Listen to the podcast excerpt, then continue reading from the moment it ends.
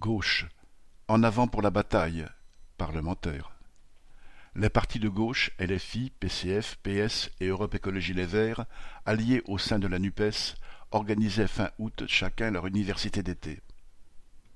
L'objectif immédiat de la France insoumise était de se poser en opposition à la fois principale et crédible à Macron, en organisant par exemple des débats avec trois de ses ministres, Schiappa, Beaune et Grégoire, et avec l'ex-ministre de la Justice de Sarkozy, Rachida Dati. Mélenchon a donné le ton en accusant, citation, le gouvernement d'être frontal en s'apprêtant à gouverner à coups de 49-3.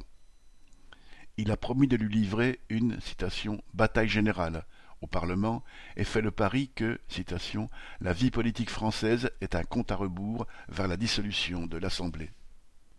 À l'université du PCF, Fabien Roussel, quant à lui, a fait une référence polie au communisme plus que jamais à l'ordre du jour, mais en concluant que l'alliance électorale avec les mélanchonistes, les socialistes et les écologistes constitue la seule alternative politique à Macron.